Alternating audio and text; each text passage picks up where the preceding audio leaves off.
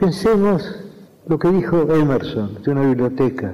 Dijo que una biblioteca es un gabinete mágico en el cual hay muchos espíritus hechizados y esos espíritus despiertan cuando los llamamos. Es decir, mientras no abrimos un libro, ese libro es literalmente, geométricamente, un este volumen, una cosa entre las cosas. Pero cuando lo abrimos, cuando el libro encuentra a su lector, entonces ocurre el hecho estético. Si no, si la literatura es expresión, la literatura está hecha de palabras y el lenguaje es también un fenómeno estético. Pensemos en la palabra luna y pensemos en esa metáfora persa, en esa metáfora de un sufí persa, espejo del tiempo. Y creo que una no es menos estética que la otra.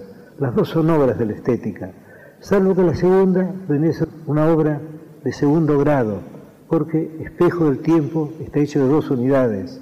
Y luna nos da, quizá aún más eficazmente, la palabra, el concepto de la luna. Es decir, cada palabra es una obra poética. Se supone, erróneamente a mi entender, que la prosa está más cerca de la poesía, está más cerca de la realidad que la poesía. Yo entiendo que es un error. El lenguaje es una creación estética. Creo que no hay duda alguna. La poesía es expresión. Y el hecho de que si la poesía es expresión, si un verso es expresión, cada una de las partes de que el verso está hecho, cada una de las palabras es expresivo, es que sí mismo. Creo que lo sentimos como sabido porque es cierto. El hecho de que la poesía no son los libros en la biblioteca, no son los libros encerrados en el gabinete mágico de Emerson. La poesía es el encuentro del lector con el libro, la lectura del libro, el descubrimiento del libro. Y también hay otra experiencia estética que es el momento muy extraño también en el cual el poeta concibe la obra, en el cual va descubriendo o inventando la obra. Porque según se sabe en latín, las palabras inventar y descubrir son sinónimas aquello que dijo de Platón, de, que descubrir es recordar, en lo cual Francis Bacon agregó que ignorar es haber olvidado. Es decir, ya todo está, pero tenemos que verlo. Cuando yo escribo algo, yo tengo la sensación de que todo eso preexiste. Yo parto de un concepto general, yo sé más o menos el principio y el fin, y luego voy descubriendo las partes intermedias. Pero no tengo la sensación de inventarlas, no tengo la sensación de que dependen de mi arbitrio. Las cosas son así, son así pero están escondidas y mi deber de poeta es encontrarlas. Porque poesía es leer, es escribir y es compartir lo escrito y lo leído. Poesía 1110. Un espacio para pensar y compartir el acto poético en todas sus formas. La poesía de todas las cosas. Hola amigos, soy Ricardo Pedace, co-conductor de Ciudad Tango, de los días martes entre las 20 y las 21 por la 2x4. El Padre. Poema al Padre de Héctor Gagliardi. Escúchame, negra. ¿Te puedo hablar? Ya los chicos se han dormido, así que... Así que deja el tejido que después te equivocas. Hoy te quiero preguntar por qué motivo las madres amenazan a sus hijos con ese estribillo fijo de ah, cuando venga tu padre, y con tu padre de aquí y con tu padre de allá. Resulta de que al final, al verme llegar a mí, lo ven entrar a Caín y escapan por todos lados. Y yo, que vengo cansado de trabajar todo el día, recibo de bienvenida una lista de acusados. Tú empiezas con tus quejas y yo tengo que enojarme igual que hacía mi padre al escuchar a su vieja. Entraba a fruncir la ceja apoyando a ese fiscal que en medio del temporal se erigía en defensora, lo mismo que tú ahora que siempre me dejas mal. Si los perdono, qué ejemplo. ¿Es así como los educás? Si los castigo, no tienes sentimiento. A mí, a mí que llegué contento y no tuve más remedio que poner cara de serio y escuchar tu letanía. A mí, a mí que me paso el día pensando en jugar con ellos. Yo sueño en llegar a casa y olvidarme felizmente del trabajo, de la gente y de todo lo que pasa. Los hijos son la esperanza y el porqué de nuestras vidas. Por eso, nunca les digas, ah, cuando venga tu padre. No quiero encontrar culpables, quiero encontrar alegrías. Que no me pongas de escudo como lo hacía mi madre que consiguió que a mi padre lo imaginara un verdugo.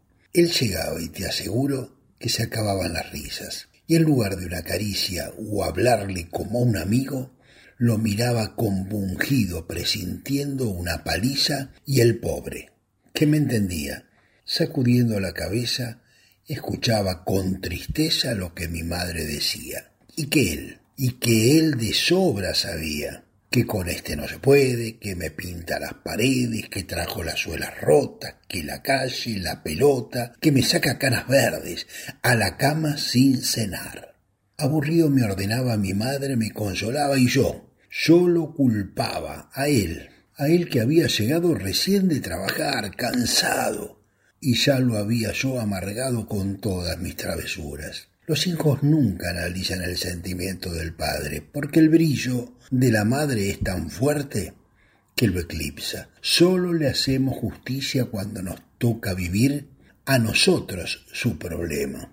Ay, si mi padre viviera, que recién hoy lo comprendo. ¿Y por qué nunca me dijo lo mucho que me quería? Si hoy yo sé cuánto sufría al ver enfermo a su hijo, porque me miraba fijo, el primer pantalón largo, y sé que hasta me habrá besado cuando yo estaba dormido. Hoy, que todo lo comprendo, porque no estás a mi lado, porque no estás ahora para besarte bien fuerte, viejo lindo, y ofrecerte mi cariño a todas las horas. Ves a tu hijo que llora, pero llora con razón porque te pide perdón pensando en aquellos días en que ciego no veía, que eras puro corazón. Déjame, negra, que llore. Es tan lindo desahogarse. En fin, veamos, veamos qué hacen nuestros futuros señores. Mira esos pantalones, tapale un poco a la nena. Sí, sí, ya sé, no me lo digas. Hoy se fue a la calle sola. Acuéstate rezongona, mañana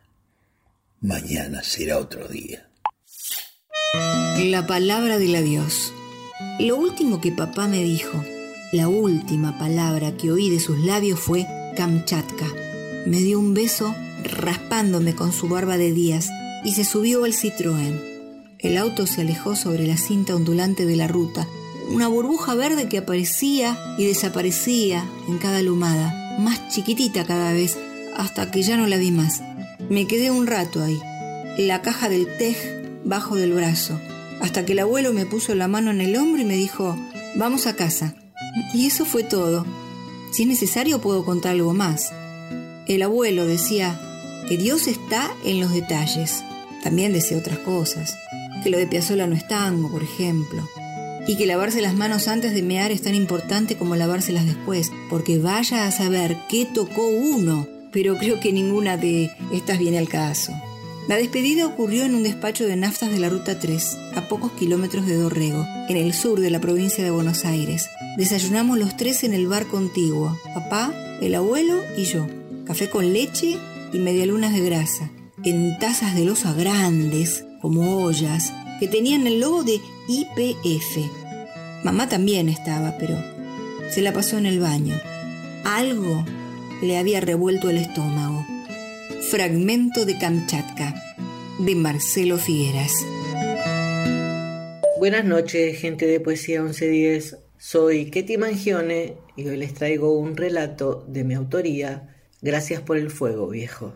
Sabes bien que lo pongo todo en palabras escritas, las otras, como a vos, me cuestan un poco más, y que no solo heredé tus ojos verdes, tu rechazo a la religión, tu carácter de mierda, tu sinceridad molesta, tu falta de victimismo, junto con el amor a la tierra y a los animales, el orgullo desmedido de dar a manos llenas la cosecha de tu siembra, tu avidez por la lectura, tu emparcharlo todo con alambre, yo con cinta scotch, a lo chambón, hasta hacerlo funcionar, tu falta de apego a lo material, te sobraba con nada, te bastaba con poco. Heredé lo más preciado, tu incondicionalidad como amigo, que como decía se cuentan con los dedos de una mano y se cuidan y veneran como la luz de los ojos. Tú siempre ir al encuentro, sin intercambios, capaz de guardar un secreto y protegerlo con tu vida. Heredé también la ironía y el capricho, tus estallidos coléricos, a los que solo yo le hacía frente, sosteniéndote la mirada asesina. Nunca, nunca te tuve miedo, batallamos de igual a igual, nuestras imperfecciones. Te ablandaste como manteca al sol con la llegada de cada nieto, tus cinco soles, y los bañaste en oro de amor, ese que tenías guardado, y sacaste a relucir todo tu repertorio permisivo y obsecuente, que ahora se anticipaba una vez más a la herencia que me dejabas. Me quedé con todo eso, papi. Lo diste todo a tu manera, te fuiste muy pronto a tu hora, a la que elegiste, en tu casa, la que vos construiste, y respiraste tu último aliento en las manos amorosas del hijo varón que no vino, pero que te regaló la vida. Ojalá cuando llegue mi hora me despidan como a vos, con tanto amor, con tantos amigos, con todos los chicos del barrio haciendo una cola para saludarte y llenarte de flores que habían comprado, juntando monedas en el barrio. Ojalá mis hijos y mis nietos me recuerden como yo te recuerdo, con todos tus defectos y virtudes, con tu mano siempre dispuesta a dar, con tu lealtad incólume. Ojalá, viejo, porque entonces como vos estaré viva para siempre.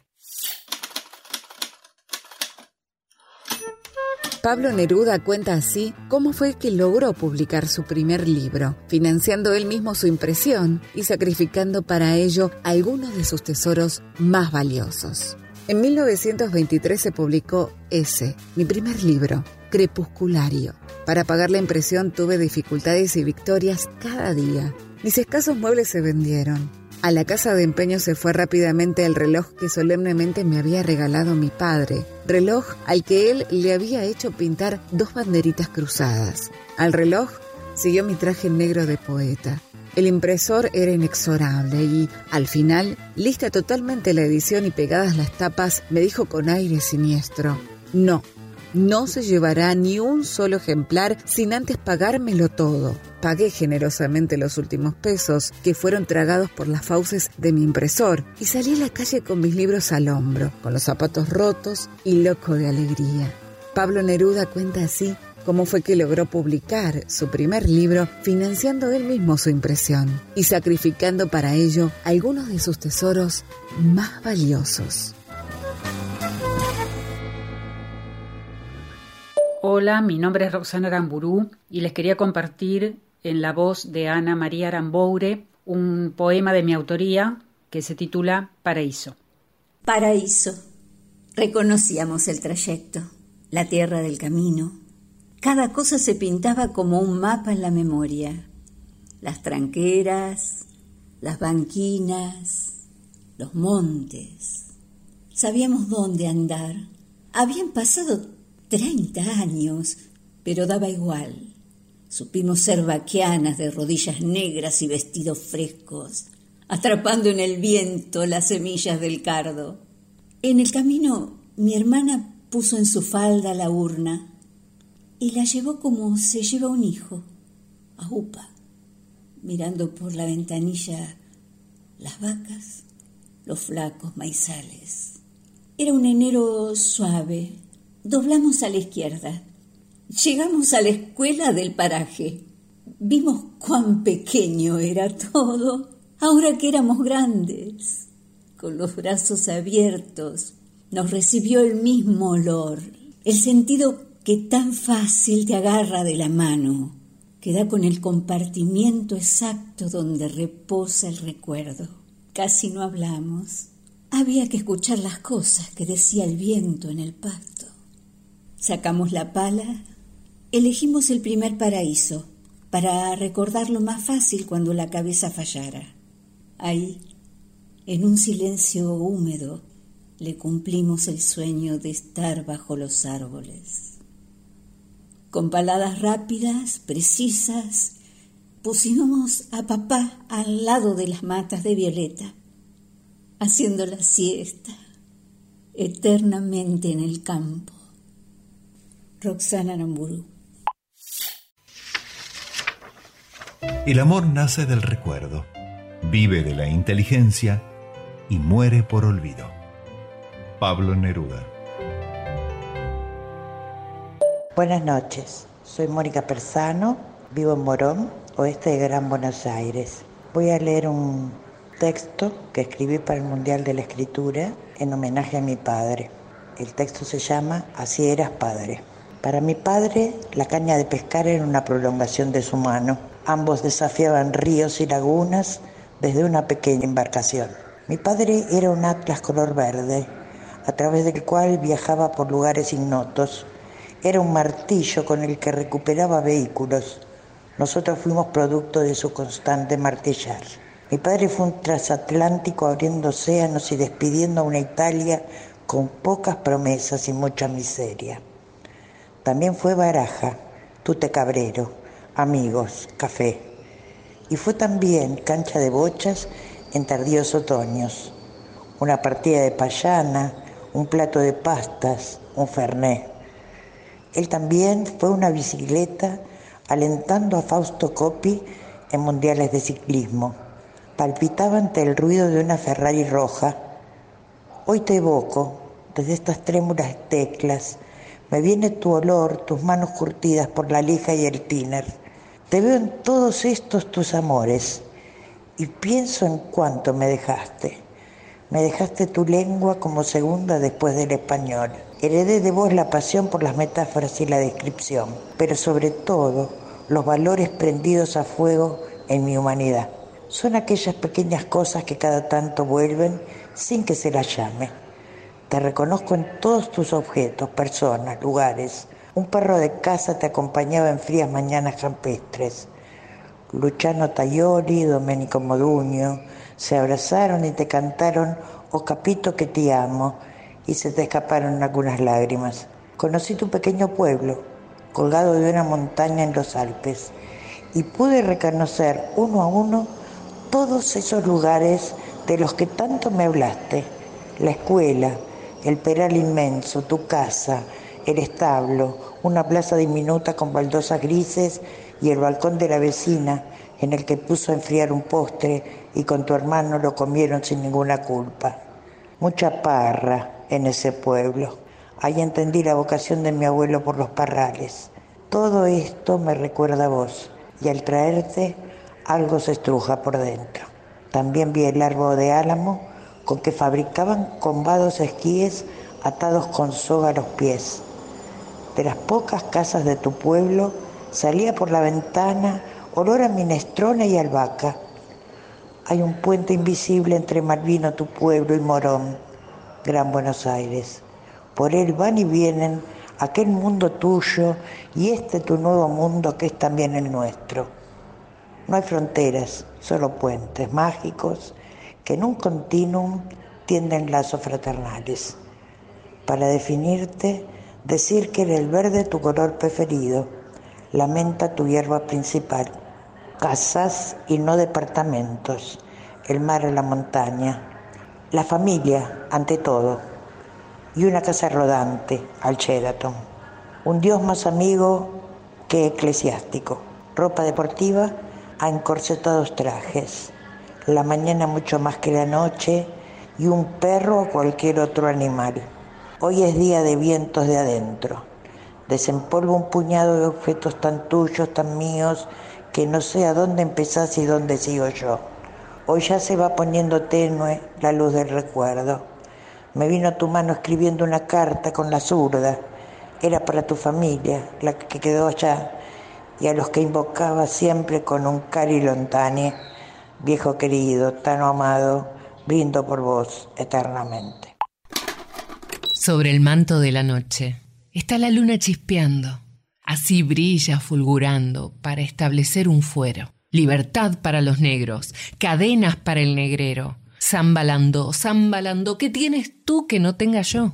Mi padre, siendo tan pobre, dejó una herencia fastuosa. Mi padre, siendo tan pobre, dejó una herencia fastuosa para dejar de ser cosas, dijo con ánimo entero, Ponga atención, mi compadre, que vienen nuevos negreros, San Balandó, que tienes tú, que no tenga yo. Zambalandó, de Horacio Salinas, Patricio Mans, por Inti Ilimani Histórico y Perota Chingó. En el manto de la noche está la luna chispeando. En el manto de la noche está la luna chispeando, así brilla fulgurando para establecer un fuero, libertad para los negros, cadena para el negrero. Zambalando, zambalando, ¿qué tiene esto que no tenga yo? Zambalando, zambalando, ¿qué tienes tú?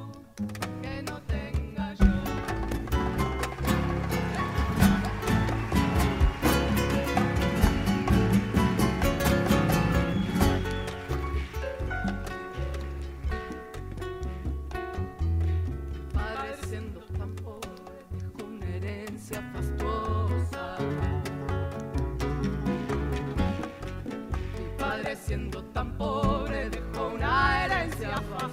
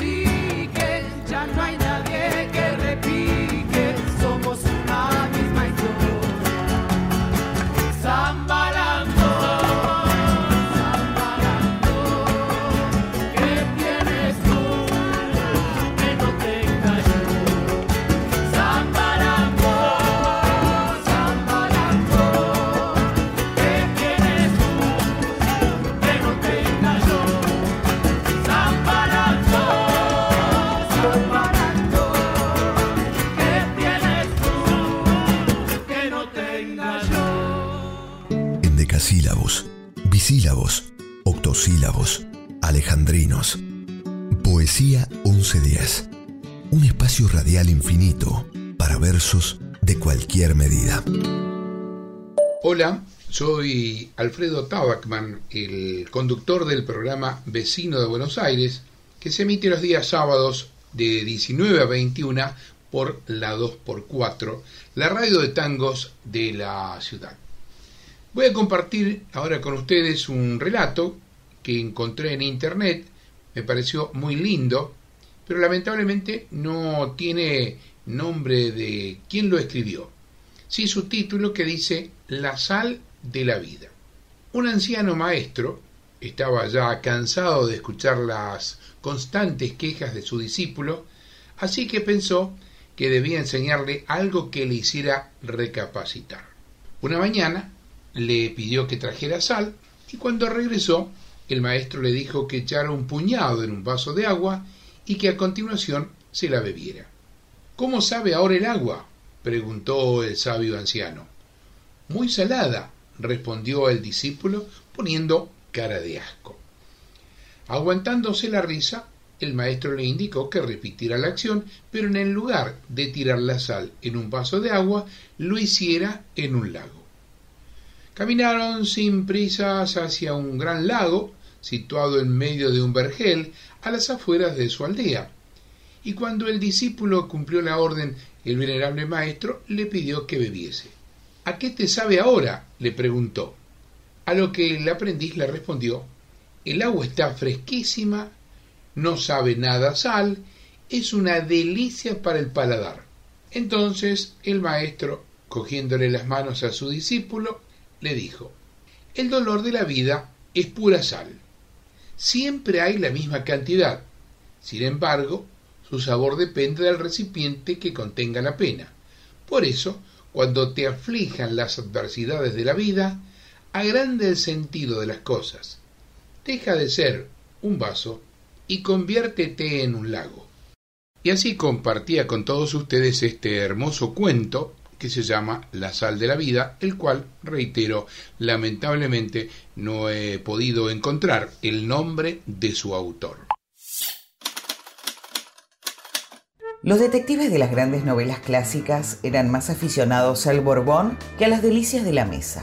Sin embargo, con el paso del tiempo, estos personajes de ficción, tal como sus autores pequeños burgueses, fueron descubriendo los placeres de la gastronomía. Quizá el pionero de este grupo hedonista fue Hércules Poirot, quien no perdía oportunidad de criticar a la comida inglesa.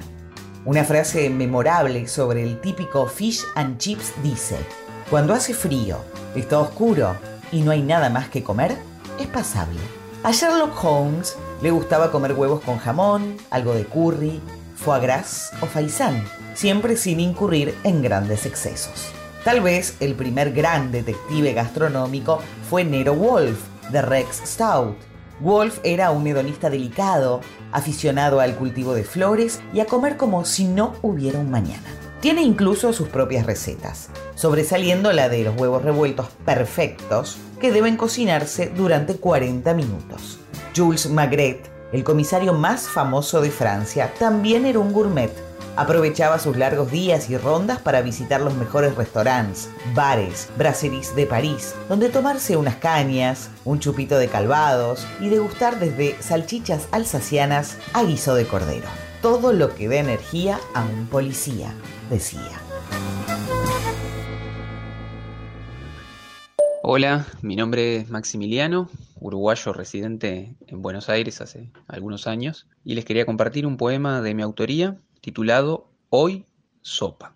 Mantener el hogar libre de polvo y de tiempo. Elegir con cuidado la carne, los vegetales.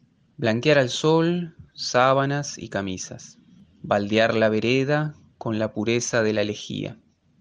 Afilar en la piedra el cuchillo estrujar con fuerza el pescuezo de la gallina entre espasmos y mirar ya sin vida los ojos y al fondo del iris la lágrima la íntima luz del asombro la última luz de la sangre que ahora chorrea en las manos que ahora borbotea en la olla.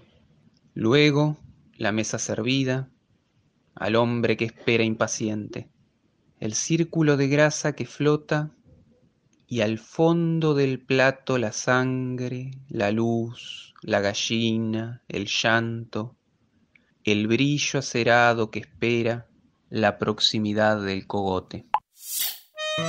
Ahora que soy una extranjera de mi pasado, me pregunto, cuando el sueño es hacia atrás, ¿cómo se llama? El sol ingresaba sin permiso por los ventanales de la galería aquella tarde de otoño prematuro. Vos estabas en la mesa petiza, jugando con Dante a que le ponían nombres de los personajes de Star Wars a los gatitos recién nacidos. Habíamos terminado de comer hacía un rato y yo les dije que si jugaban sin pelear, después de la siesta, cuando abriera el chino, les iba a comprar plastilina y un huevo de Pascua para cada uno. Los vecinos estaban por hacer asado. Nos enteramos por el sonido del crepitar de las chispas, primero, y por el humo que invadió todo el patio de la casa, después. Mientras los espiaba por la ventana de la cocina, aproveché para mandarle a mi amigo Juanpi una cascada de audios, de esos larguísimos, contándole los pormenores de mi reciente separación. Al escucharme, las palabras me iban cayendo como fichas en un tragamonedas. Me fascina todo lo que sucede al escucharse, con poder ser dicho con y a través del otro. Es como si las palabras, al salir, se miraran en un espejo. Si hay algo que aprendí con los años, es a no subestimar el poder transformador y hasta erotizante de una buena charla. Una conversación puede ser también un poema. Los días se volvieron ceniza. Fragmento. Nina Ferrari. Hola, mi nombre es Lorena Varela, vivo actualmente en Barracas hace un par de años. Eh, soy oriunda de Florencio Varela, una ciudad que me vio dar los primeros pasos en la escritura. Voy a leer un poema que esto de psicomagia, en donde a mí me gustó imaginar una cena ritual de despedida entre dos personas. El título del poema es Guiso de lentejas y dice así. Quiero que degustes con todos los sentidos el sabor de tu veneno. En la cena ritual de esta noche estaremos frente a frente en el medio, la hoguera. El plato principal ya no soy yo, tampoco vos. Ya no somos los ingredientes, ya no somos nada. Voy a remojar las legumbres en las lágrimas del dolor que me causaste, condimentar con la sal del mismo llanto y agregar la salsa que nunca bailamos. Ojalá mastiques y tragues, sientas el ardor por dentro. Voy a escribir en un papel adiós y ponerlo bajo el plato frío. Y como último deseo compartido, enterraré las obras para que la tierra lo transmute y crezcan árboles frutales donde los niños hagan pozos buscando tesoros y encuentren el amor en otras formas.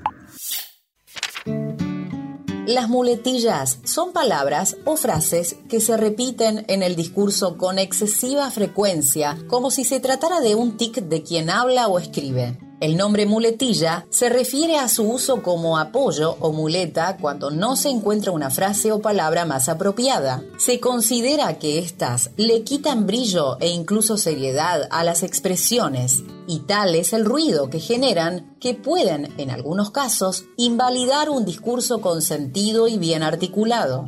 Un ejemplo muy frecuente es anteponer a cada idea la frase lo que quiero decir es su repetición termina generando la idea de que quien habla no sabe lo que quiere decir.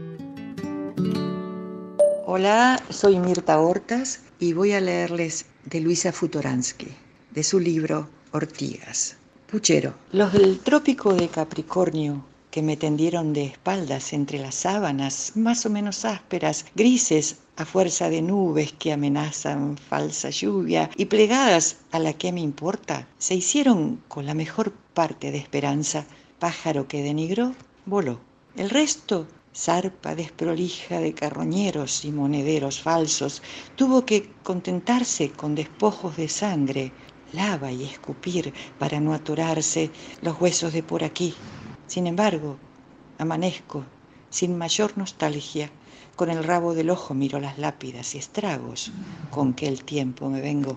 Sabrosos, chicos, me quedan para el puchero ramito de hierbas, bien fragantes, hueso de chiquizuela y delicado el añejo caracú. Hay un lugar, Bar Imperio. Me dejo llevar. Mis amigos también. Qué bueno es estar y hablar un poco al pedo. Cervezas y ron. Hamburguesas no hay. Especial de jamón. Ya na na na. Beatles o Stones. Cortázar o Borges. El gráfico y Perón. Y la Constitución. La hermana del ruso. La neurona de Maradona. Las minas de Menem. Uf. Y el día después de Racing Campeón. Miguel Mateos. Bar Imperio.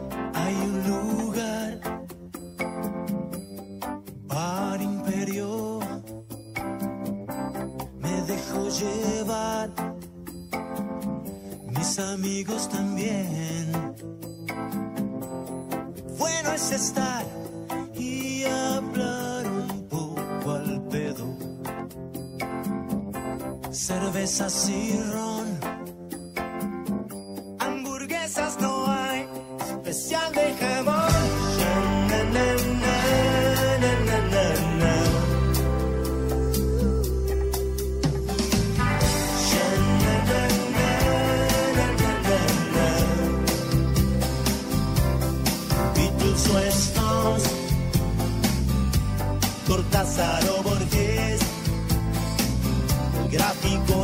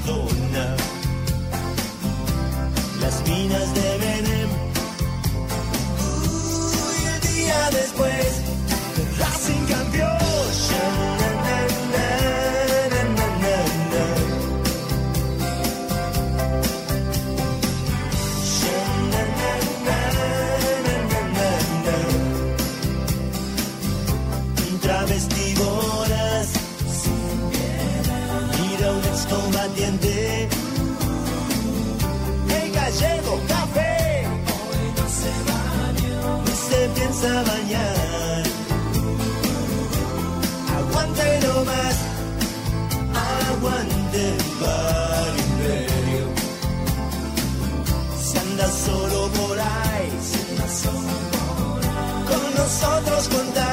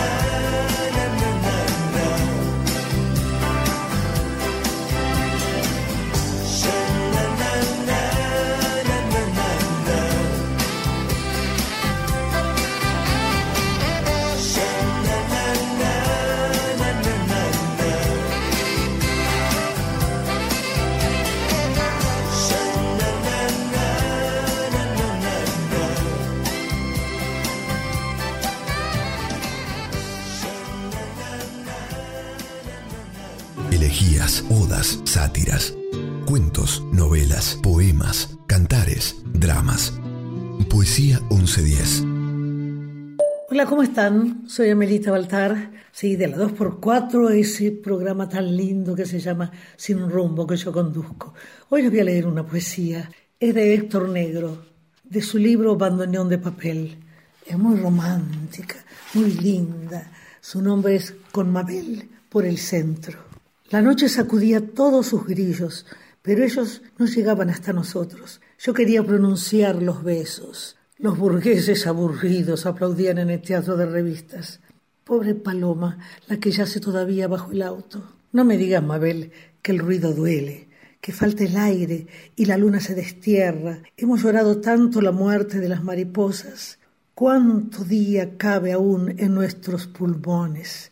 Pero la culpa no la tienen los automóviles, las paredes un poco, pero mejor dejarlas. Viva la fiebre de quererte tanto, esta locura sonsa, el banco para besarnos que descubrimos y los pájaros que, menos mal, existen. Bendita las plazas de las ciudades sepultadas entre el hollín y el cemento. entre lo convencional y lo enorme, y benditos tus ojos llenos de tantas cosas claras. Pero en el cine nos han dicho no hay más sobre la cara, y esa confitería me revienta, y mi bolsillo es corto. Hasta aquí no llegan esas maravillas silvestres de tus callecitas, esas estrellas tan limpias que se les copian, ni las ranitas de tus anjones. Qué mentira la de los letreros luminosos. Oh, la luna en tu casa, su rocío de luciérnagas. Pero esto no importa, sonriamos lo mismo. Todavía nos quedan algunas otras cosas, los besos sin palabras, el banco que te dije y la magnolia amiga de la Plaza Lavalle. Cartas. Mi querida, me gustaría tener el don de hacer rimas porque a mi parecer hay poesía en mi cabeza y en mi corazón desde que estoy enamorado de ti. Tú eres un poema. ¿De qué tipo? ¿Épico? Que se apiaden de mí, no. ¿Un soneto? No, porque es demasiado elaborado y artificial.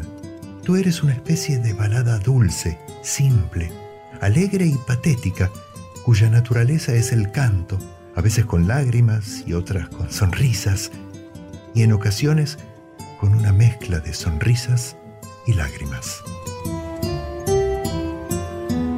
Carta del novelista estadounidense Nathaniel Hawthorne, autor de La letra escarlata y uno de los más importantes referentes de la ficción gótica, a Sofía Peabody, su esposa, pintora e ilustradora, quien arrastró durante toda su vida una salud endeble, probablemente por los tratamientos con mercurio que su padre le suministraba desde niña para combatir el dolor de muelas.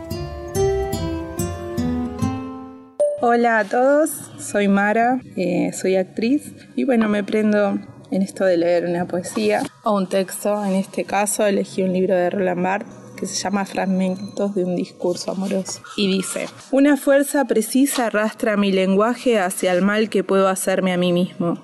El régimen motor de mi discurso es el piñón libre. El lenguaje actúa como bola de nieve, sin ningún pensamiento táctico de la realidad. Trato de hacerme daño, me expulso a mí mismo de mi paraíso, afanándome en suscitar en mí las imágenes de celos, de abandono, de humillación, que pueden herirme. Y la herida abierta la mantengo, la alimento con otras imágenes, hasta que otra herida viene a producir un efecto de diversión. Los poemas épicos o epopeyas son textos narrativos escritos en verso que cuentan las hazañas de un personaje de prestigio para una comunidad determinada. El contexto típico es el de la guerra. Surgen en la antigüedad clásica y en aquel entonces se transmitían oralmente. Los poemas más importantes de esta época fueron dos, la Ilíada y la Odisea de Homero. Julio Cortázar, una carta de amor. Todo lo que de vos quisiera es tan poco en el fondo, porque en el fondo es todo, como un perro que pasa, una colina, esas cosas de nada, cotidianas, espiga y caballera, y dos terrones, el olor de tu cuerpo, lo que decís de cualquier cosa, conmigo o contra mía. Todo eso es tan poco, yo lo quiero de vos porque te quiero, que mires más allá de mí, que me ames con violencia preemicencia del mañana, que el grito de tu entrega se estrelle en la cara de un jefe de oficina, y que el placer que juntos inventamos sea otro signo de la libertad. Abigail Telio. En aquel tiempo yo tenía 20 años y estaba loco. Había perdido un país, pero había ganado un sueño. Y si tenía ese sueño, lo demás no importaba. Ni trabajar, ni rezar, ni estudiar en la madrugada junto a los perros románticos. Y el sueño vivía en el vacío de mi espíritu. Una habitación de madera en penumbras, en uno de los pulmones del trópico y a veces me volvía dentro de mí y visitaba el sueño, estatua eternizada en pensamientos líquidos, un gusano blanco retorciéndose en el amor, un amor desbocado, un sueño dentro de otro sueño. Y la pesadilla me decía, crecerás, dejarás atrás las imágenes del dolor y del laberinto y olvidarás. Pero en aquel tiempo crecer hubiera sido un crimen. Estoy aquí, dije, con los perros románticos y aquí me voy a quedar. Los perros románticos, de Roberto Bolaño, poema publicado en el libro Los perros románticos de 1995. El amor Cuando se busca, nunca llega. Aparece cuando menos te lo esperas. Cuando muere la ilusión y el corazón está dormido. Cuando piensas que el futuro ya pasó y las pocas ilusiones quedan muertas. Hoy que todo me da igual, otra ilusión golpea mi puerta. Y apareciste tú. ¿A dónde estabas? Ya nada fue lo mismo para mí con tu llegada. Y apareciste tú cambiando con tu luz y tu mirar todo por nada. Y en mi ventana volvió a salir el sol por las mañanas. Nuevamente me hace bien esto de amar. Aunque dure lo que dure, ¿qué más da? Lo importante es que mi piel vuelve a sentir la fantasía Puede ser que se me rompa el corazón, puede ser que sea el verdadero amor, puede ser que salga bien o salga mal. Así es la vida, y apareciste tú, y ya nada fue lo mismo. Para mí con tu llegada, y apareciste tú cambiando con tu luz y tu mirar, todo por nada. Y en mi ventana volvió a salir el sol por las mañanas. Apareciste tú, poema canción de Humberto Vicente Castaña. Finalmente cara a cara, revisando el uno al otro de arriba abajo, en todos los lugares obvios. ¿Hubo alguna vez una razón para que estuviéramos separados? El aire que llena esta habitación dice apenas. Así que aquí es donde tú terminas y tú y yo comenzamos. Aquí es donde tú y yo Tú y yo comenzamos, el mayor romance que jamás se haya vendido. Nena, ahora tu mente está abierta. Dos poesías que rara vez se escuchan. Tu corazón nunca se ha roto. Hasta que hayas escuchado estas palabras. Tu cuerpo fue diseñado para responder al mío, a pesar de tu deseo de moldearme. Y en medio de todo, nos besamos y como la lluvia caemos. Prince, the greatest romance ever sold. and me face face,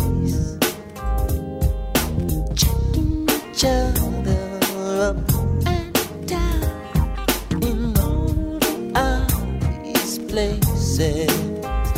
Was there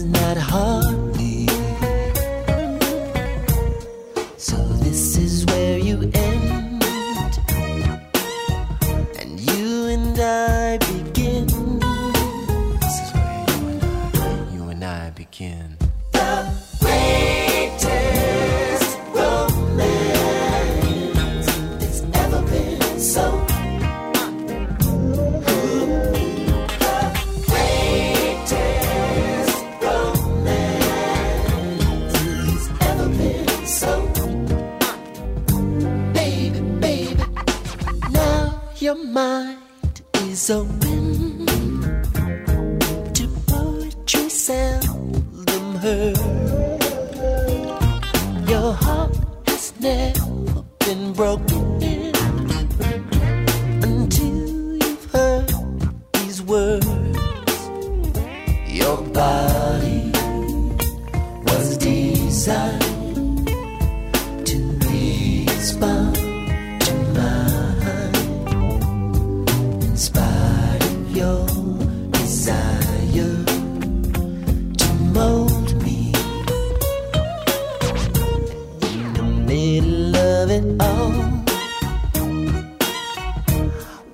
glisten like rain.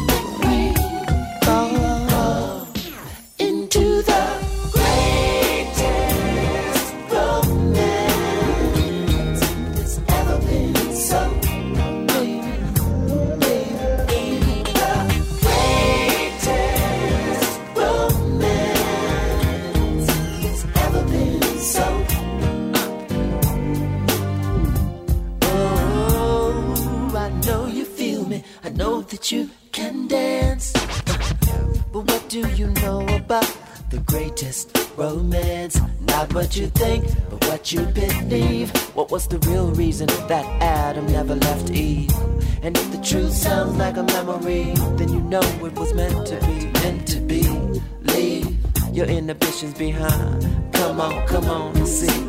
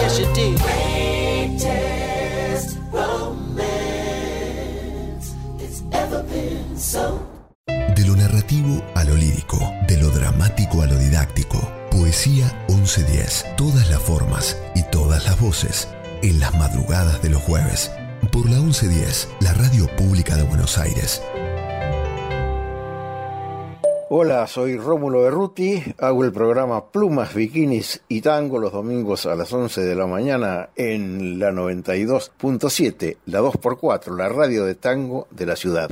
Y te traigo una vez más otro poema y un poema también de un escritor argentino con una curiosidad. Todos eran bohemios, escribían por el café con leche. Este no, este era millonario. Se llamaba Oliverio Girondo y escribió esto que tituló Llorar a lágrima viva. Llorar a lágrima viva, llorar a chorros, llorar la digestión, llorar el sueño, llorar ante las puertas y los puertos, llorar de amabilidad y de amarillo, abrir las canillas, las compuertas del llanto, empaparnos el alma, la camiseta, inundar las veredas y los paseos, y salvarnos a nado de nuestro llanto, asistir a los cursos de antropología llorando, festejar los cumpleaños familiares llorando, atravesar el África llorando, llorar como un cacuy, como un cocodrilo, si es verdad que los cacuyes y los cocodrilos no dejan nunca de llorar. Llorarlo todo, pero llorarlo bien, llorarlo con la nariz, con las rodillas, llorarlo por el ombligo, por la boca, llorar de amor, de hastío, de alegría, llorar de frac, de flato, de flacura, llorar improvisando, de memoria, llorar todo el insomnio y todo el día. Muchas gracias. El Lobo Estepario es una de las obras más reconocidas del genial Hermann Hesse y una de las más leídas entre los jóvenes durante el siglo XX. Breve y tremendamente profunda, la historia mezcla los elementos fantásticos con los pensamientos reales del autor, quien utiliza para ello un recurso literario conocido como manuscrito encontrado. A través de este juego, Hess se desvincula de la obra y aparece un nuevo autor, el autor del manuscrito, que no es sino un vehículo para que el autor exprese sus propias ideas. Esta técnica aparece también en el Quijote. Con mis dedos voy recorriendo el contorno de tu cuerpo, territorio de secretas fantasías. Las caricias van socavando viejas cicatrices y dejan un cosquilleo de espuma salada y de algas. Mi boca va marcando un sendero húmedo de besos que resbalan por tus piernas. El latigazo de mi lengua enciende tu vientre de promesas. Miro tus ojos, hay frutada lujuria en tu mirada. Soy tierra que se desarma en tus manos, corazón de semilla que se abre en la profundidad de tu deseo. Me abrazas con ternura, tu piel arde al roce de mi pecho, Los suspiros retumban en las cavernas del fuego, donde tus ansias se pierden en los límites de mis caderas. Escucho el llamado de tu carne fundiéndose a mi esencia y me abandono en la ribera de tu cuello. El delirio estalla invisible y arrebata los sentidos. Un instante, un intenso temblor y todo, todo es posible. Soberanía de Bárbara Corol. Del puente ferroviario viene una canción triste. Del puente ferroviario viene una canción triste. Cuando los trenes pasan, me quisiera ir con ellos. Cuando fui a la estación, mi corazón latía desbocado. Cuando fui a la estación, mi corazón latía desbocado. Viendo hacia los vagones que me llevarían al sur, esta triste nostalgia, oh Señor, es algo muy terrible. Esta triste nostalgia es algo muy terrible. Y para no llorar, me río a carcajadas. Nostalgia Blues, Langston Hughes. Hola, mi nombre es Laura Mori. Eh, participo en los talleres de siempre de viaje y voy a leerles uno de mis poemas, un poema nocturno y desvelado. No te despiertes, mi amor. En el insomnio todo me delata. La noche, el silencio, la distancia, el vacío. El alma quieta entonces es agua que grita y mueve la piel tirante de la madrugada. Afuera, la sombra de los grillos, el nogal sin viento de voz imperceptible, del lado de allá de la medianera. Levanto mi cara desde el charco negro de la noche, entre las dos manos, y la derramo sobre mi pecho, hasta que digo basta, no me toques, ya no estoy para verme, no quiero despertarte, mi amor. Seguí respirando lento, veo tus costillas llenarse a su ritmo, no te despiertes. Me refugio con los nudillos cerrados bajo la almohada. Soy eso replegado en un rincón donde terminan las cobijas, donde van a hacer su siesta los gatos, la manada. En el pecho no me dejan sábanas, grillos, latidos. En el insomnio todo me delata. Canto el coro de las cosas, en el cielo liso como una tabla, que presagia la lluvia y nos espera. No te despiertes, mi amor. Soplo despacio un mosquito que cruza por tu frente. En la cocina los platos sin lavar. Y a mí me rondan frases, una voz salada, una boca tan cerca buscando decir algo. La espanta tu respiración, tranquila como el fondo de esta casa. Veo tu espalda y la serenidad Quisiera escribirte con la pluma húmeda del insomnio. Ahora no es tiempo. Me quedo quieta. Quédate del lado del sueño. Yo me arreglo. En el insomnio todo me delata. Recuerdos, patios, el material de la infancia que vuelve y me alivia. No te despiertes, mi amor, que solo te despierte el pájaro de la mañana. Se ha dicho que el poeta es el gran terapeuta. En ese sentido, el quehacer poético implicaría exorcizar, conjurar y además reparar. Escribir un poema es reparar la herida fundamental, la desgarradura, porque todos estamos heridos. Alejandra Pizarnik. ¿Qué es? Hay algo frío en el aire. Eso no es invierno. ¿Qué es? Esta noche los niños de la calle no juegues más. No sé por qué. La alegría de los viejos amigos ya no me divierte. Uno de ellos me dijo, fuera de la vista, fuera de la vista, fuera de la mente. Y tú estás lejos, lejos de mí, para uno que vuelve te trae una rosa. Mil se han olvidado de ti, fuera de la vista, lejos del corazón. Y tú estás lejos, lejos de mí. Lontano dagli occhi, de Sergio Endrigo, por Gianna Nannini. Che cos'è? C'è nell'aria qualcosa di freddo che inverno non è. Che cos'è? Questa sera i bambini per strada non giocano più. Non so perché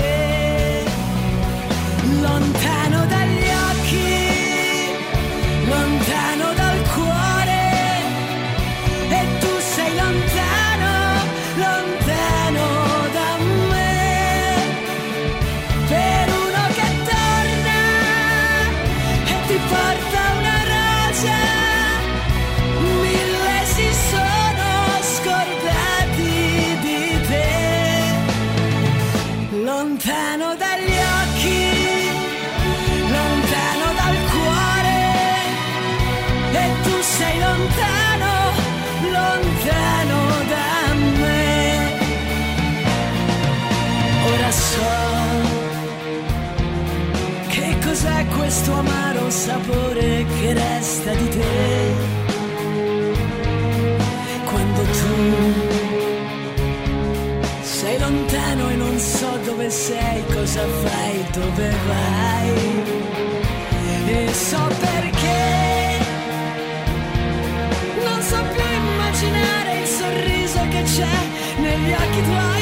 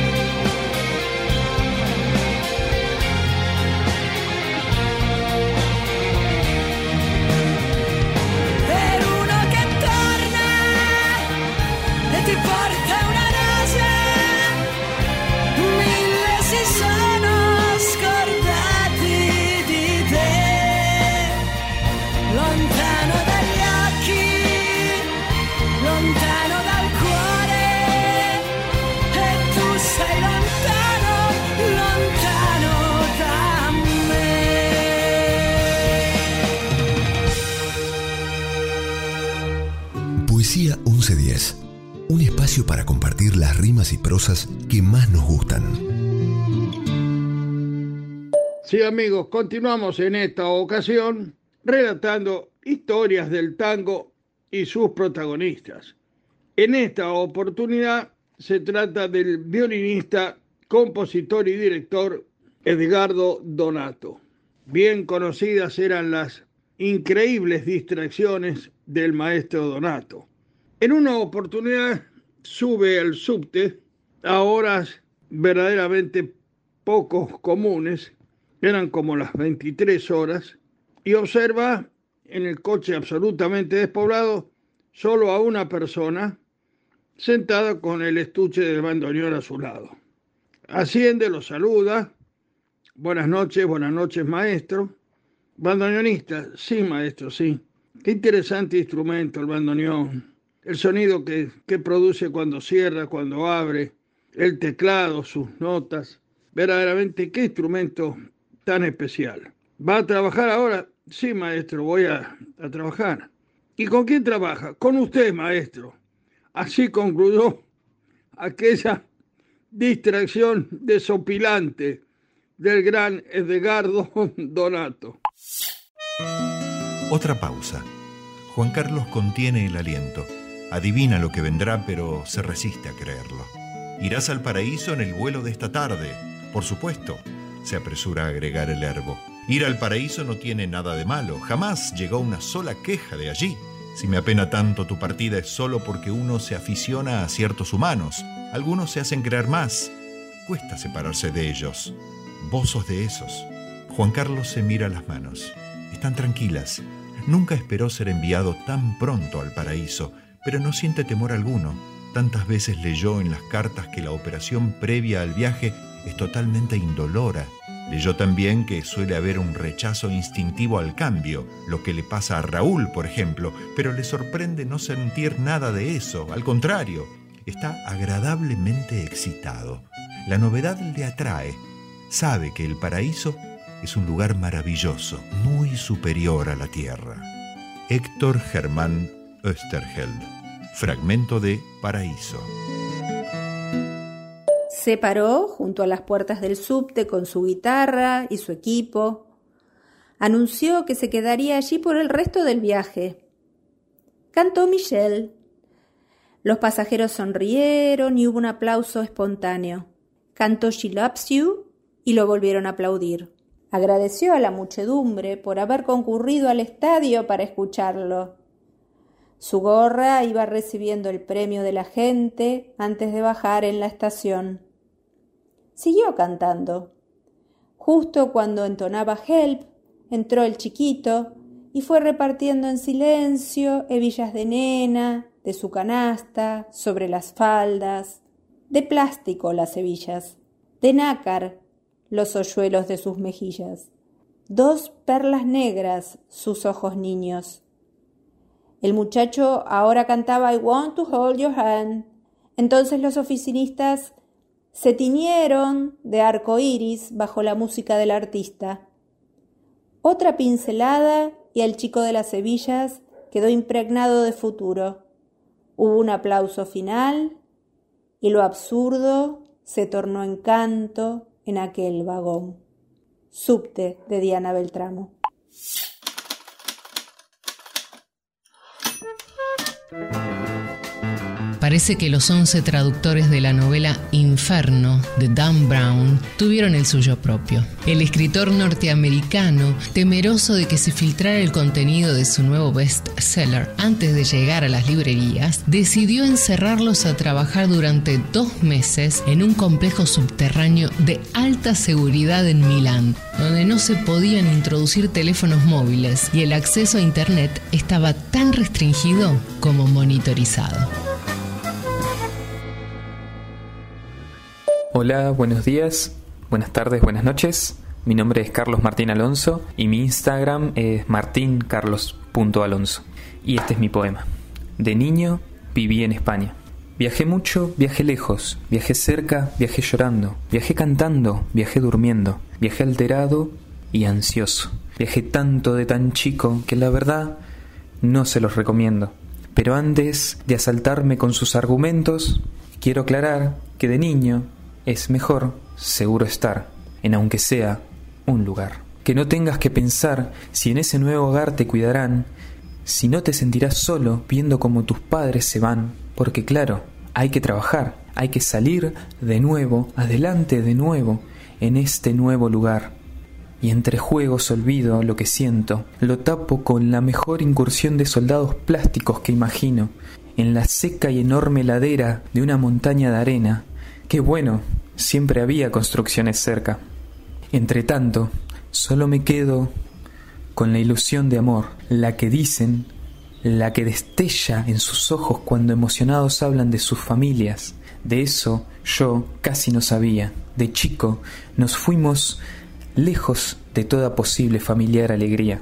Y ahora que estoy en Argentina, extraño esos corazones que conocí, del otro lado, pasando el Atlántico. Como sentido figurado se conoce aquel significado que ciertas palabras o expresiones adquieren según el contexto, la situación o la intención con que se hayan dicho o que se les haya imprimido. Es lo opuesto al sentido literal. En la frase, acabo de morirme del susto, Está claro que quien habla no se ha muerto literalmente, sino que se ha pegado un gran susto. En este caso, la acción de morir se expresa en sentido figurado. Desde el fondo de la ciudad y del ruido, desde las murallas, de la rutina esclavizante, supe abrir algunos huecos, las caminatas de un parque al mediodía, la lectura de un libro de poemas elegido al azar, una merienda conciliadora entre horas de trabajo y de estudio, el milagro de pensar y de pensarme, un vaso de cerveza fría en la noche de algún bar, sin nombre y sin memoria, algunos huecos superabrir, algunas puntadas para hilvanar los días de la sinrazón, algunos destellos donde intuirme vivo a pesar de lo otro. Y todo eso para alcanzar una verdad tan simple, tan a la vuelta de la esquina, para saber, pero no solo saber, sino también asumir con el cuerpo entero que es la pasión la que nos hace hombres, la que nos salva de repetir lo que tantos repiten, la que nos pone en el lugar justo y a la hora justa, para dar sin reservas ni especulaciones cuanto somos capaces de dar. El poema se llama El, lugar justo. Mi nombre es Alejandro Laurenza y pertenece al libro Y en medio nosotros. En su maleta lo necesario. Ella caminaba rumbo a la estación. Iba idealizando ese tren marrón que la esperaba serenamente. El saco cerrado no dejaba ver que tenía en el pecho un agujero de luz. En la madrugada viene tu amor. Viene tu amor acomodada en su asiento, como atravesada por un cruel obús. Debajo del traje un túnel de luz. Es una puerta incandescente. El tren no detiene su motor. Vida es un viaje angelical. Todo el universo tiene tu amor. Palo Pandolfo, tu amor. En su maleta, lo necesario. Ella caminaba rumbo a la estación, iba idealizando ese tren marrón que la esperaba.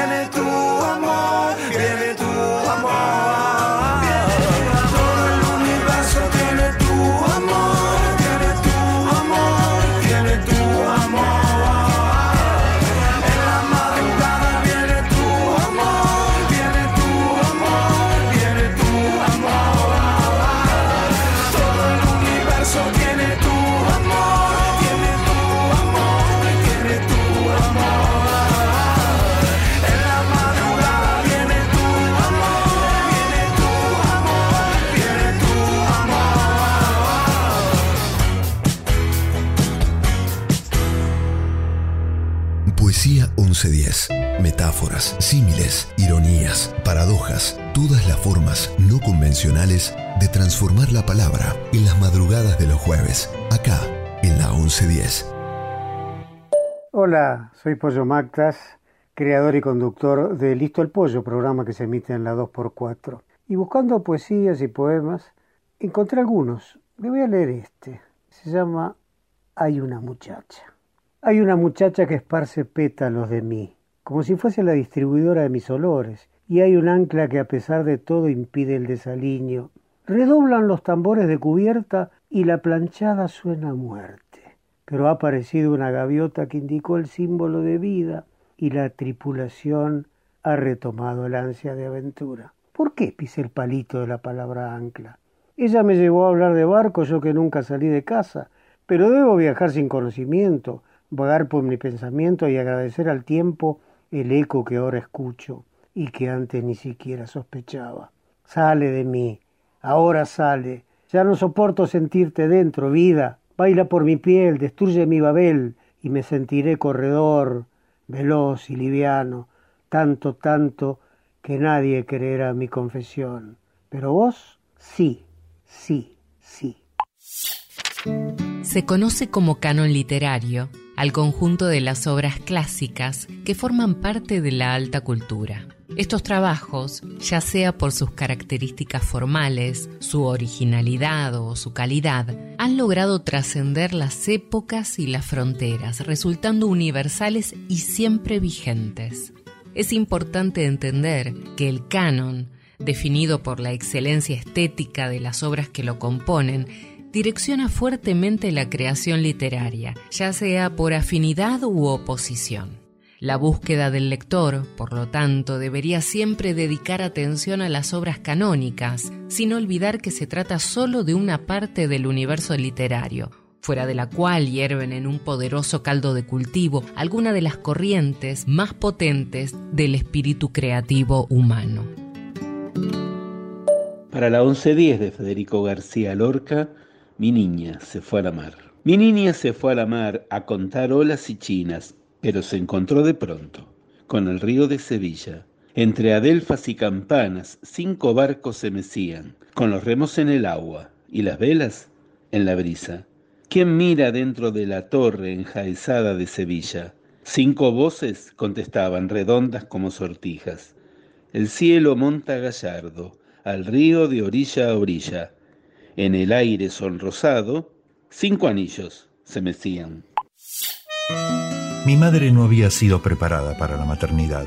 En aquel tiempo esos asuntos se trataban en susurros frente a las muchachas solteras, y la meme no tuvo la ocurrencia de advertirla sobre los indecentes afanes de las abejas y las flores, porque su alma flotaba en otros niveles, más interesada en la traslúcida naturaleza de los aparecidos que en las groseras realidades de este mundo. Sin embargo, apenas presintió su embarazo, supo que sería una niña. La llamó Isabel y estableció con ella un diálogo permanente que no ha cesado hasta hoy. Aferrada a la criatura que crecía en su vientre, trató de compensar su soledad de mujer mal casada. Me conversaba en alta voz, asustando a quienes la veían actuar como una alucinada, y supongo que yo la escuchaba y le respondía, pero no me acuerdo de ese periodo intrauterino. Mi padre tenía gustos espléndidos. La ostentación siempre fue vicio mal mirado en Chile, donde la sobriedad es signo de refinamiento. En cambio, en Lima, ciudad de virreyes, el boato es de buen tono. Se instaló en una casa desproporcionada a su posición de segundo secretario de la embajada. Se rodeó de indios de servicio, encargó a Detroit un automóvil lujoso y despilfarró en fiestas, casinos y paseos en yate, sin que nadie se explicara cómo financiaba tales extravagancias. En breve tiempo, consiguió relacionarse con lo más granado del mundillo político y social. Descubrió las flaquezas de cada uno y mediante sus contactos llegó a enterarse de ciertas confidencias indiscretas y hasta de algunos secretos de Estado. Fragmento de Paula, de Isabel Allende. Hola, soy Rodrigo Patané y compartiré el poema La malabarista y el poeta de El poeta en motocicleta. Nos besamos en Colombia y en Ecuador para besarnos sin fronteras. Nos besamos un martes que no sabíamos que era miércoles para besarnos sin tiempo. Nos besamos con el dólar por las nubes y con los bolsillos por el suelo para besarnos sin precio. Nos besamos sin pan y sin caviar para besarnos con hambre. Nos besamos sin mentiras y sin cordura para besarnos como locos. Nos besamos sin maquillaje y sin espejos para besarnos como somos. Nos besamos sin prejuicio y sin miedo, para besarnos sin Dios y sin infierno. Nos besamos en la calle donde hacíamos malabares y poesía, para besarnos donde tus labios empiezan y mis versos terminan.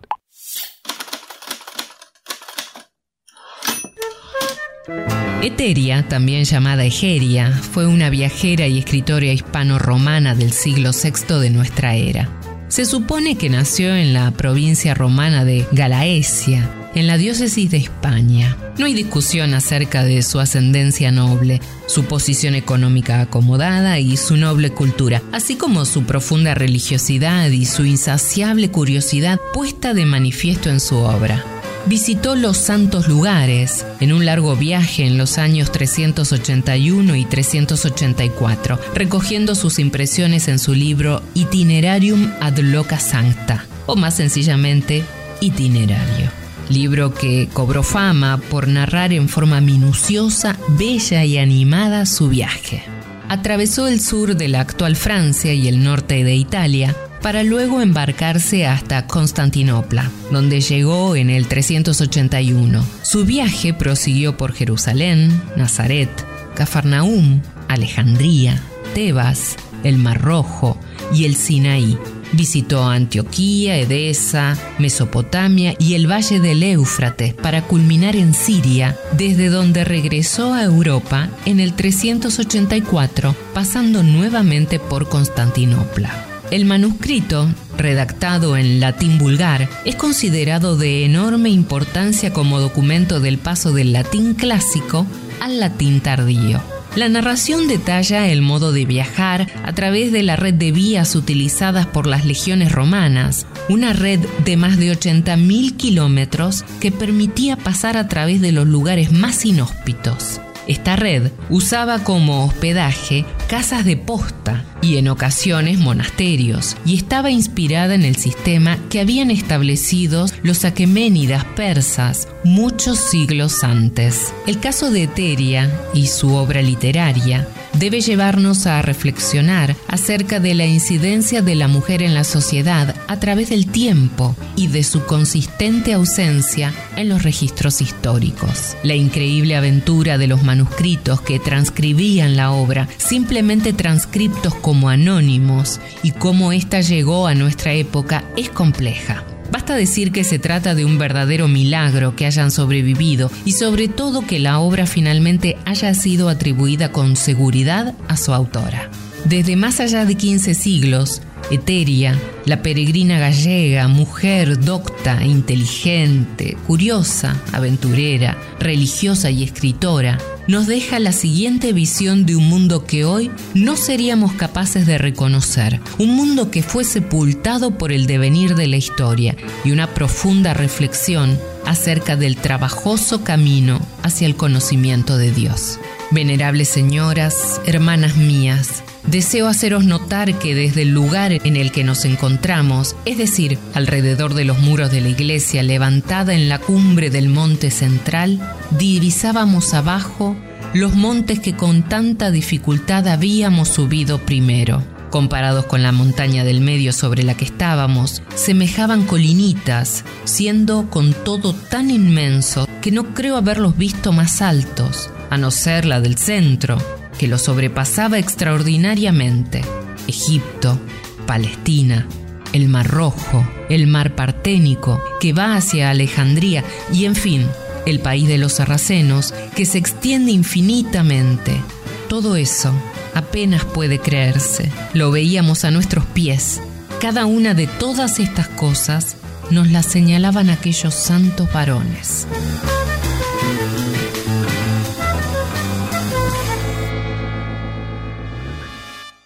Lo tuyo fue salvaje, un parto en el medio de la nada, un abrirse de piernas y esperar a que salga tu criatura, tu cuerpo, en arrítmicos espasmos, los músculos tensados, agujas en el vientre y la sangre, espesa sangre, sobre un hueso, que son dos y ya no duele.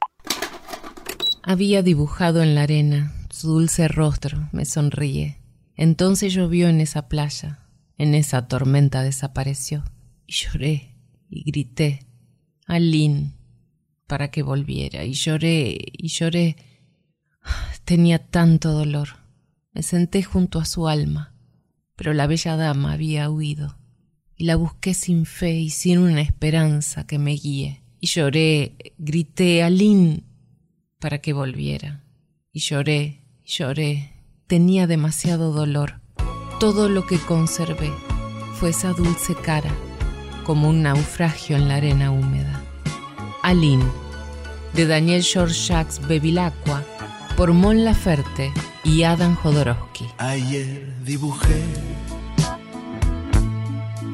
en la arena su imagen bella y la contemplé. Luego llovió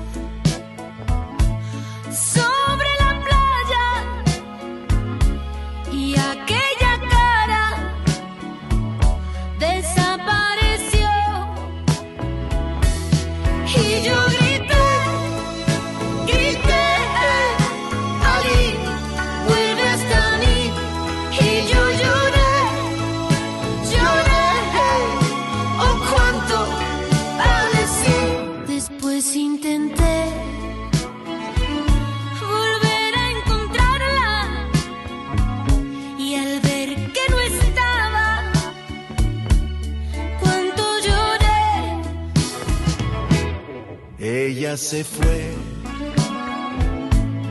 con la tormenta y yo junto al mar solo quedé.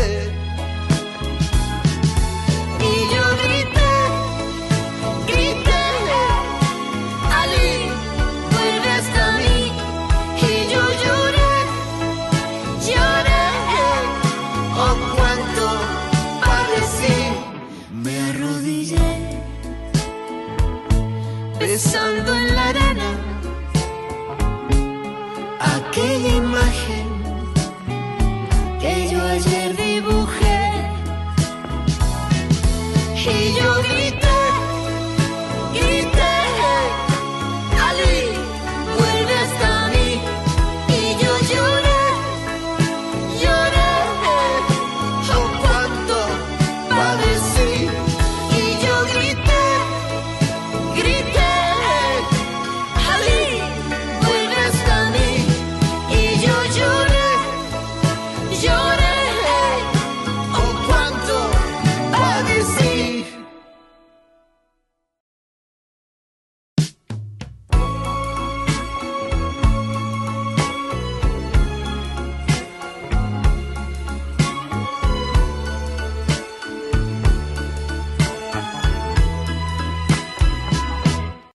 Poesía 1110. Las letras en todas sus formas posibles e imposibles por la 1110. La radio de la ciudad de Buenos Aires. Hola, ¿cómo les va? Soy Virginia Lago, pertenezco a la 2x4 y los jueves de 20 a 21 tengo un programa que se llama El Buen Modo. Y ahí nos comunicamos, nos abrazamos. Hoy quiero dedicarles un poema de Horacio Ferrer que se llama Danzón de la Chiflada, dedicado a María Cristina Laurens. Dice así. Yo soy y no soy chiflada. Y soy así, porque puedo. Teniendo los años locos, tengo los cariños cuerdos. Y estoy aquí de hace tanto que presto mi tiempo al tiempo. Y él me presta siete mirlos que enjaulados tras mis huesos picotean mi garganta con picos blancos y negros. Los picos negros son llanto y los blancos buen recuerdo. Antes de haber una plaza, hubo aquí un fondo de puerto y junto al río balseaba con los ángeles veleros. Y el amor me despeinaba, lo mismo el pulso que el pelo. ¡Qué metejón, madre mía! Pico blanco, recordemos. Una goleta cubana, tabaco y azúcar buenos. Ancló en puerto una mañana. ¡Cállese, piquito negro! Ya no me acuerdo ni nada como era el marinero. Amor mío que me mata, lo muerto sobre lo muerto. Corazoncito de agua que te bebí, mi moreno, y yo era porteñata y vos eras habanero. Vos me dabas serenatas y yo te daba mi cuerpo. Que dos bocas desbocadas, pico blanco y canto negro. Con tu danzón de La Habana y mis fuegos de San Telmo bailamos hasta en el ancla que desancló día negro. Esperé con tanta espera que todavía te espero. Solo volvió tu habanera para embarazarme el silencio. De tu canción y mi pena nació una niña, mi cielo, que tiene tu voz canela, pero mis ojos porteños. La bautizó con ginebras un curita guitarrero. Milonga fue el nombre de ella, canto blanco y nombre negro. Pero en mi trágica lengua ella se llama Te quiero. Ay, mi amor, si vos la vieras vestida de bordoneos. Y para el día que vuelvas, pico loco, blanco y negro, la piba estará de fiesta y yo estaré marinero. Del fuego viene y en él acaba toda música. No hay diferencia entre música en incendio. Las columnas del sonido concluyen en llamas. Borbotean en el fuego las músicas. Un magma ardiente danza y se arrebata. Descuartícenme al fuego de la música. En rescoldos de música entiernme. La dulce y terrorífica música retiembla aire y ánimo. Del fuego viene y en él acaba toda música. De Emilio Adolfo Westphalen. Hola, ¿cómo están? Soy Pablo Alvarelo y ahora voy a leerles un fragmento del cuento Tengo una vieja en el baúl. Tengo una vieja en el baúl, así como se escucha. Puede sonar fuerte, pero no es un invento. Tengo a una persona de más de 80 de sexo femenino, cabellos blancos, creo que con pollera floreada y un saquito, viajando en la parte trasera de mi auto. ¿Cómo sucedió? ¿Cómo es que suceden este tipo de cosas? De la forma más natural y al mismo tiempo más insensata. Vengo por Avenida Díaz Vélez, casi medrano, de hacer una visita a un cliente, cuando de golpe veo caminando a esta anciana por la vereda. Juro que no sé lo que pensé, pero clavé los frenos, me bajé y le hice una seña para que se acercara. La mujer que se detiene y mientras se acerca me mide. La noto vacilar. Vos sos Luis María, el hijo de Mabelita, el de la pollería, ¿no? Le respondo que sí. Y entonces ella se relaja. Me pregunta cómo está mi madre. Yo le digo que bien, y entonces agrega que es extraño, pero que la última vez que me vio juraría que yo era unos 20 centímetros más bajo. Le digo que eso es por el básquet, que empecé a entrenar básquet y que está demostrado que los estiramientos del básquet te hacen crecer. Mientras entablamos este diálogo extraño, yo siento como un hormigueo en el cuerpo. Abro el baúl del auto y simulo buscar algo en su interior. Ella me pregunta cómo está de salud Osvaldo. Yo me interrogo a velocidad quién será el tal Osvaldo, si el tío de Luis María o el cajero de la pollería. Le respondo que recuperándose de la operación del riñón. La anciana abre la boca con ojos desorientados y antes de que pueda decir algo más, yo la levanto por las axilas, la meto dentro del habitáculo y cierro la tapa. El musical es una forma de representación que combina canciones, diálogos, actuaciones y danza. Los tres componentes principales de un musical son su música, la letra y el libro. La historia y el contenido emocional de un musical, humor, patetismo, amor, ira, se comunican a través de las palabras, la música, el movimiento y los aspectos técnicos como un elemento único e integrado. El diálogo hablado generalmente está intercalado entre las presentaciones musicales, aunque se puede usar el diálogo cantado o el recitativo. La música ha sido parte de las representaciones dramáticas desde la antigüedad, sin embargo no fue hasta el siglo XIX que surgió el teatro musical moderno con elementos estructurales establecidos por las obras de Gilbert y Sullivan en Gran Bretaña y las de Harrigan y Hart en los Estados Unidos. Showbot, Oklahoma, West Side Story, A Chorus Line, Les Miserables, El Fantasma de la Ópera, Evita, Jesucristo Superstar son algunos de los títulos de este magnífico y prolífico género unificador en continua evolución. Hola, ¿cómo están? Soy Caro Curchi y quiero compartirles un poema mío que está en mi primer libro, que se llama El ojo de las puertas ventana. Y este poema se llama Circo perenne. Aroma de pinos claudica ante el oscuro. Cae un manto sobre sus espinas. Las llagas de carne lacerada. El infinito roce de su savia. El dolor en sus ramas apura el trago de ese alcohólico pudor celeste. El camino circular somete su altura al indivisable horizonte. ¿Quién, si no las llamas, detrita, defasa, destroza, deshace su esencia de gigante aroma? El círculo se angosta, las semillas caen desnudando el destino. El vacío se avecina, deposita su hogar aquí, mientras la luminosidad de la forja consume lo último. El león de nuevo atraviesa el anillo ardiente, hasta que el fugaz incendio almidona sus músculos. Aroma de pinos se arrodilla. Al ruido del tamboril, carnaval, carnavalera, me dijo que era feliz. Por eso con su canción, Carnaval, carnavalera, se agranda mi corazón. Homero Mansi. Hola, buenas noches a todas y todos. Y aquí desde Montegrande, yo, María del Carmen Pastorini, les mando un poema de mi libro A Barrio Tango 2. Se llama Pies. Me miré los pies. ¿Estarán muertos o dormidos? No son jóvenes ni pequeños. Ningún príncipe los hubiera elegido para algún zapatito de cristal.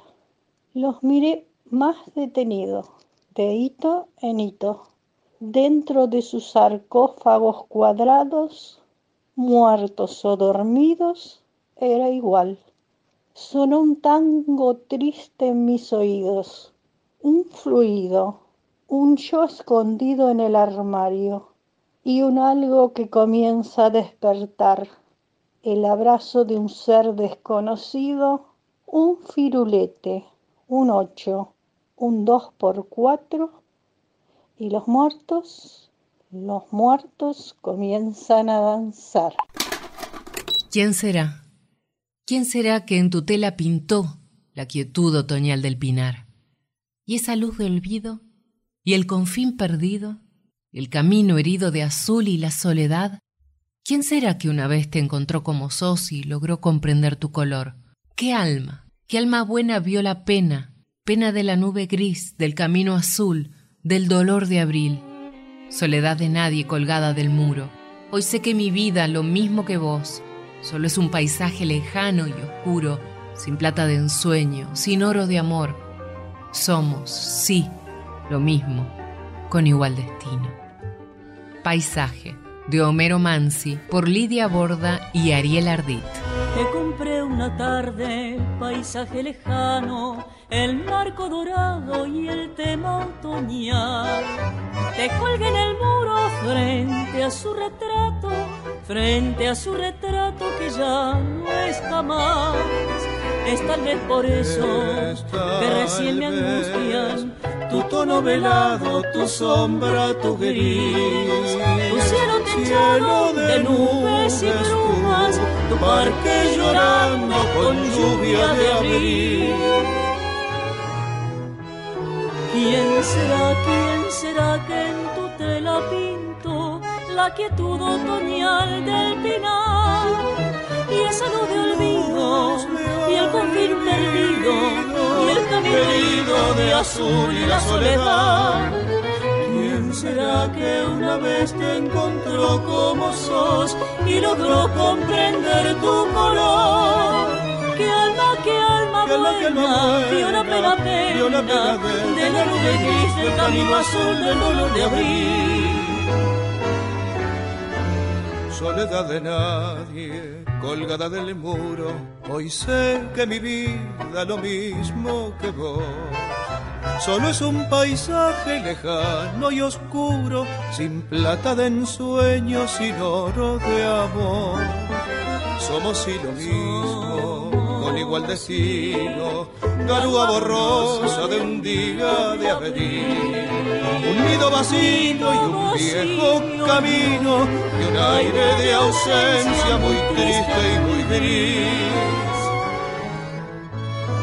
¿Quién será, quién será que en tu tela pintó la quietud otoñal del pinar? Y esa luz de olvido y el confín perdido y el camino herido de azul y la soledad. ¿Quién será que una vez te encontró como sos y logró comprender tu color? ¿Qué alma, qué alma buena, alma, qué alma buena, vio la pena vio la pena de, de la nube gris, del camino azul, del dolor de abril.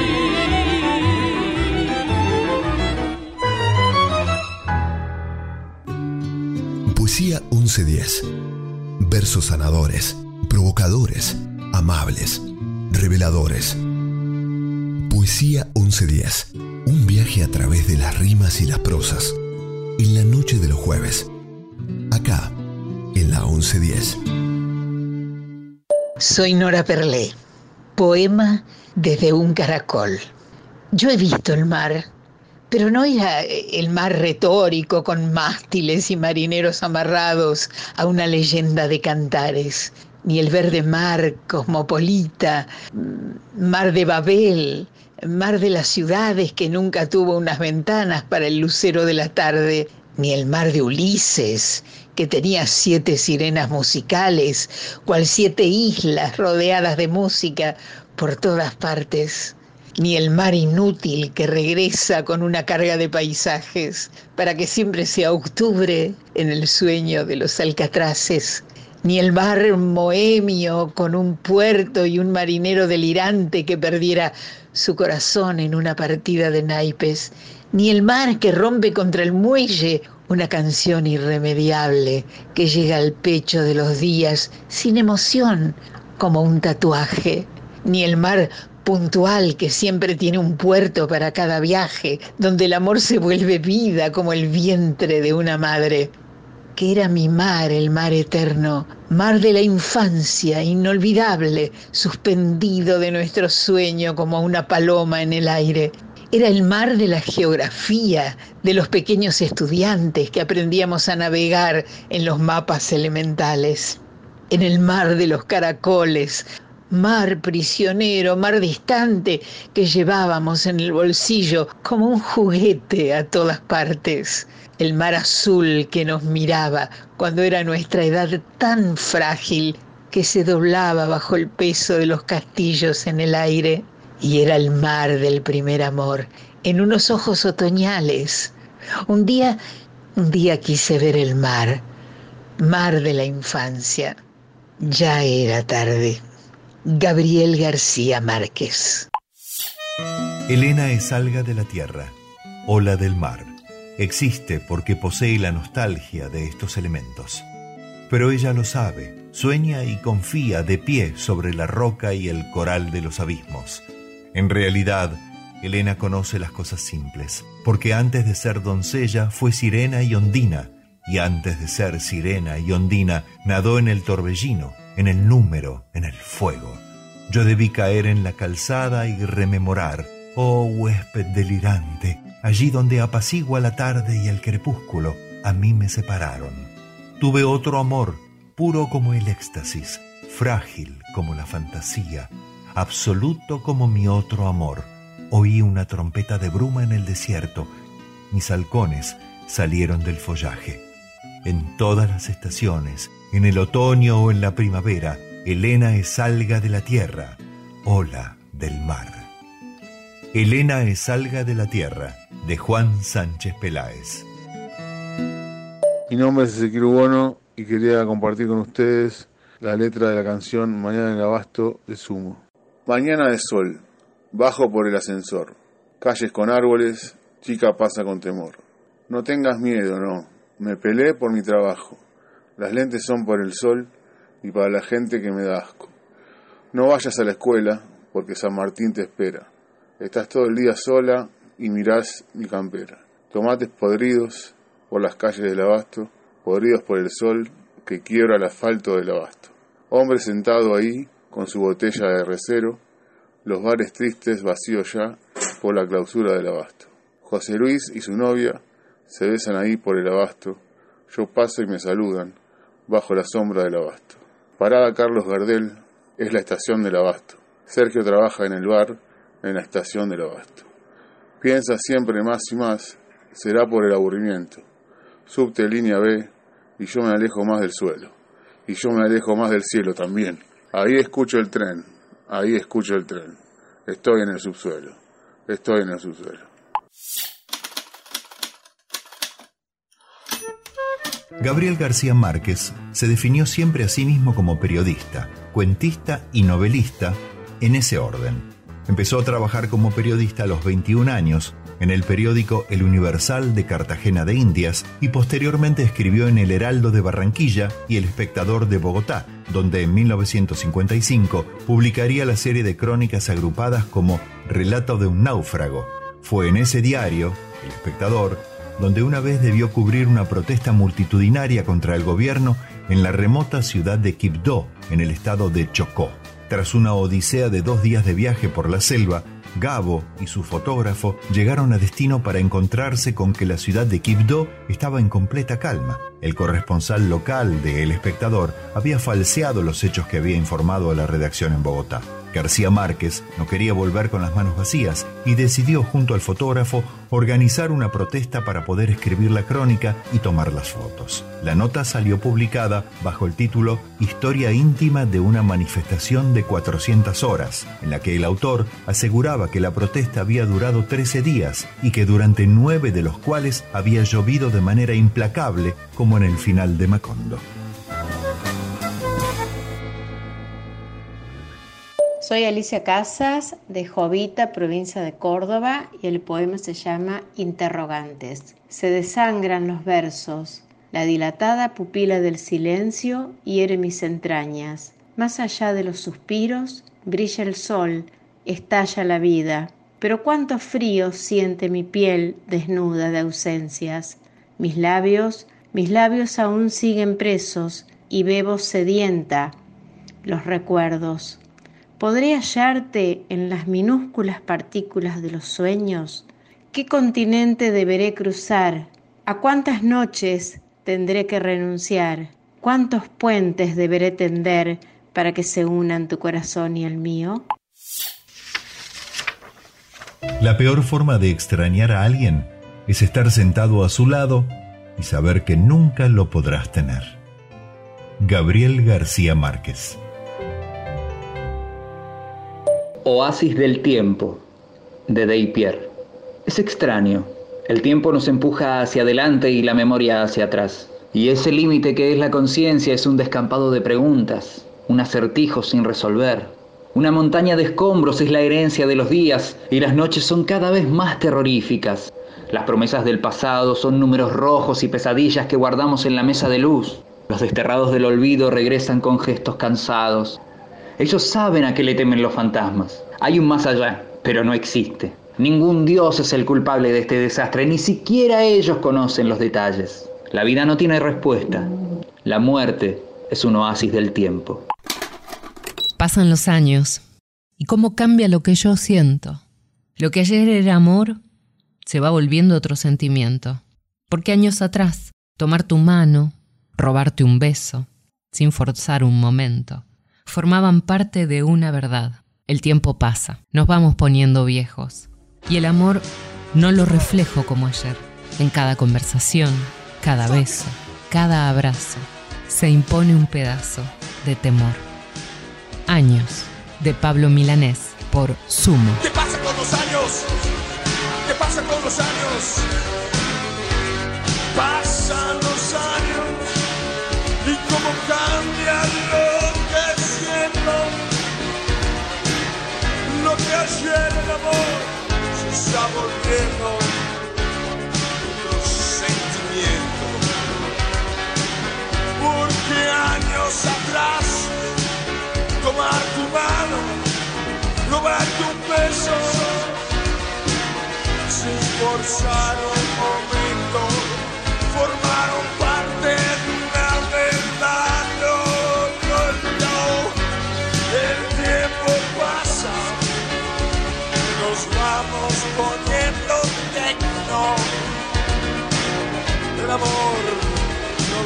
reflejo como ayer. Y en cada conversación, cada beso.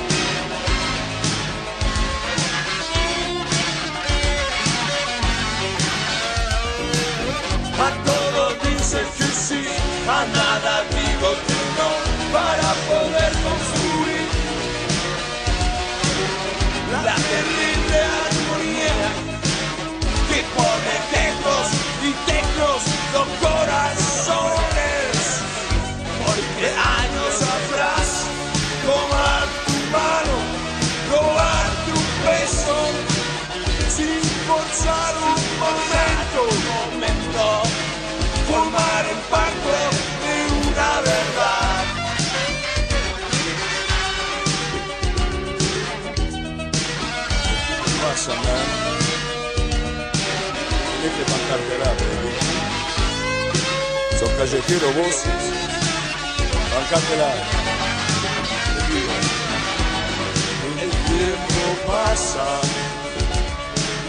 nos vamos poniendo tecnos. El amor no lo reflejo como ayer. Y en cada conversación, cada beso que abrazo se me impone siempre un pedazo de temor, temor, ya.